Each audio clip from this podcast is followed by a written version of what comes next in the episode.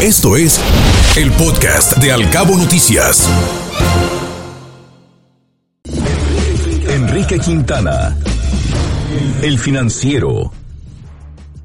Esta mañana Enrique Quintana nos cuenta sobre lo que no se vio en las elecciones del domingo. Cuando se analizan, dice, los detalles de los resultados electorales del domingo, se encuentran muchos aspectos que explican el resultado y más aún que permiten prefigurar el futuro, pero que no fueron evidentes. Algunos de esos elementos que no fueron obvios, pero que son muy relevantes, son, por ejemplo, la participación ciudadana que resultó muy desigual en las diversas entidades. Aunque en todas hubo una baja respecto a las últimas elecciones a gobernador en 2016, no fue así si se comparan con 2021. Segundo punto, que del total de los votos emitidos el domingo pasado, alrededor del 50.5% correspondió a los candidatos de Morena. Si suma usted los votos de los candidatos del PRI, PAN y PRD, incluso las entidades en las que no hicieron alianza, los tres, me refiero a Oaxaca y Quintana Roo, representan el 36.2% del total. Los votos obtenidos por Movimiento Ciudadano apenas llegaron al 4.4%. Es decir, si hubiera habido una sola elección, Morena habría triunfado con un margen de 14 puntos respecto al segundo lugar. Tercero, la entidad del país en la que se emitieron más votos fue Tamaulipas, con un estimado de 1.450.000 sufragios aproximadamente. En segundo lugar fue Oaxaca con un millón ciento setenta mil y en tercer lugar Hidalgo con un millón cincuenta mil votos. En los tres ganó Morena. Siguiente punto sería que Morena ha logrado remontar gradualmente su presencia dominante solo en el sur y centro de la República para avanzar hacia el norte. En las elecciones federales del año pasado, la alianza opositor obtuvo más votos que Morena en Tamaulipas, Aguascalientes y Durango. Aunque retuvieron los gobiernos de Aguascalientes y Durango, hay un tercer estado fronterizo, Tamaulipas, en manos de Morena y ya es el partido con más estados controlados en la frontera norte. Quinto, que de acuerdo con las encuestas de salida del financiero, el impacto de los programas sociales en el voto resulta muy relevante. Por ejemplo, en Oaxaca y en Hidalgo, el porcentaje de las personas que votaron por López Obrador y reciben programas sociales alcanzó el 72 y el 71% respectivamente. Otro de los sesgos significativos de la votación derivó de la edad. En los estados en los que ganó Morena, los mayores de 50 años se inclinaron por el partido en el gobierno. El hecho es que Morena se quedó debajo de sus expectativas, pero ganó ampliamente. El PAN no logró retener Tamaulipas, lo que tiene un significado político relevante a nivel nacional y además perdió Quintana Roo. El PRI solo ganó Durango y sigue en un franco camino que de declive que puede llevarlo a la irrelevancia. Y Movimiento Ciudadano no consiguió ningún milagro como el año pasado en Nuevo León y quedó desdibujado pese a toda la perorata de sus voceros. No sé si en privado los partidos reconozcan las caídas y los errores cometidos. En público no lo hacen. Pero el caso más grave es el de la oposición. Si sigue la misma ruta hacia el 2024, ya ganó Morena. El Universal. Jan Meyer en su columna nos habla esta mañana de la transición demográfica, una esperanza, así la titula. En un momento bastante ominoso, en un mundo destrozado por la violencia desde que el mundo es mundo, corremos el riesgo de ver el tiempo presente como una etapa de regresión. Nuestra violencia mexicana y latinoamericana, la de nuestros vecinos del norte, del Río Grande, las guerras olvidadas y siempre activas en África, en Medio Oriente y Afganistán, la guerra de Rusia contra Ucrania que despierta el fantasma nuclear, todas las matanzas aquellas, además del cambio climático acelerado por nosotros, nos pueden llevar a la conclusión el famoso progreso no fue más que una ilusión de la ilustración del siglo de las luces. Sin embargo, la transición demográfica y la alfabetización a nivel mundial justifican un, sin embargo, algo optimista. Hace 40 años, Pierre Chanot, un gran historiador, para quien el número de los hombres era el primer dato a considerar, subrayó que el índice mundial de fecundidad era todavía de 3.7 niños por mujer. Él no era pesimista como los expertos del Club de Roma y nuestro querido Víctor Urquidi, dice Jan Meyer, presidente del Colegio de México. Espantados por la bomba demográfica, él decía que la fecha más importante del siglo, más que julio de 1969, con la llegada del hombre a la luna, era el descubrimiento de la píldora que iba a tener consecuencias fenomenales. En 2001, el índice mundial de fecundidad había bajado a 2.8 niños por mujer y ahora estamos cerca del 2.1, una cifra que significa la reproducción sin crecimiento. Ahora bien, esa evolución borra las fronteras ideológicas y culturales.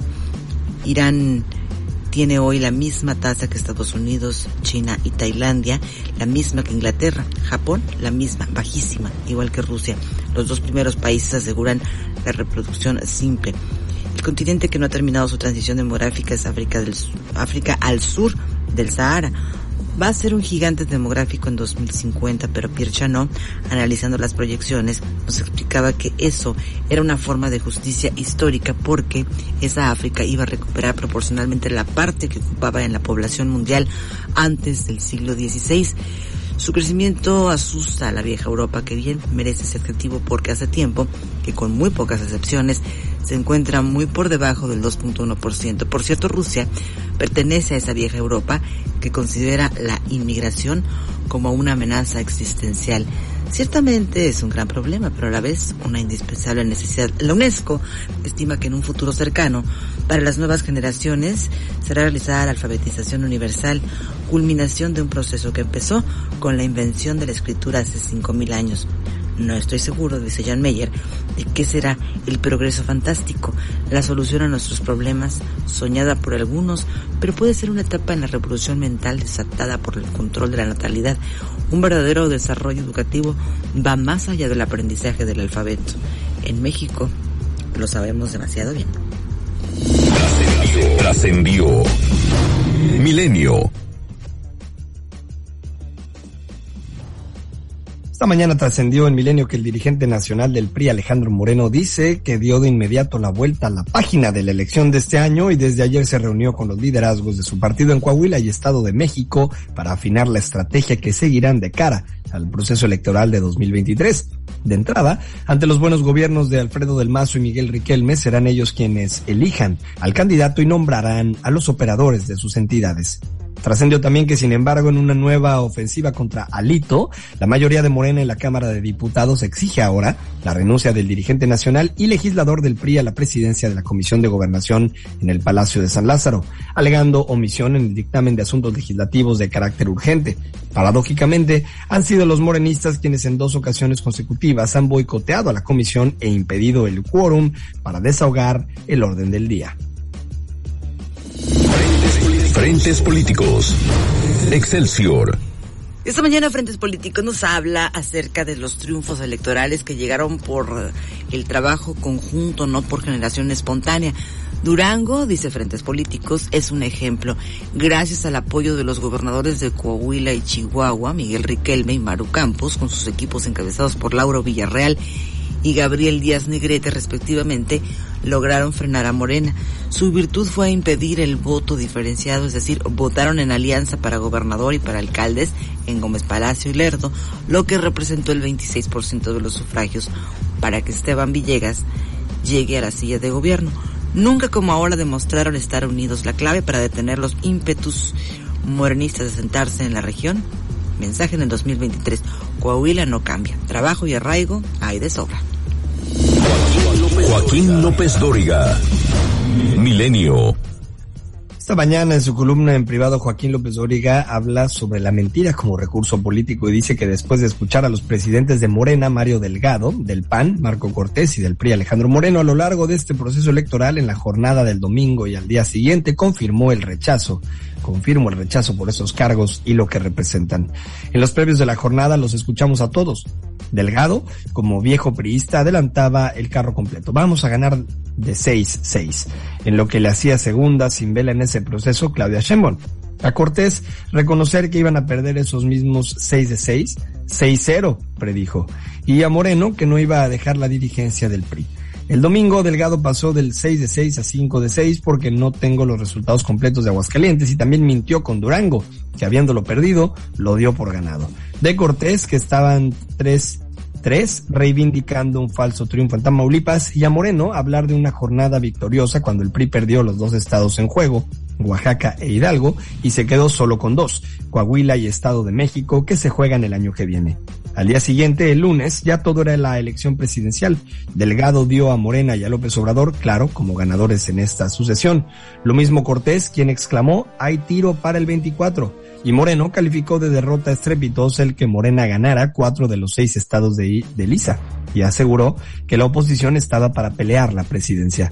En estas condiciones y en la reunión editorial de Radio Fórmula tomé la decisión de no entrevistar a los que nos mintieron antes, durante y después de las elecciones, engañando a los ciudadanos. Haya ellos y sus mentiras, cada uno las suyas, pero todos al final mintiendo.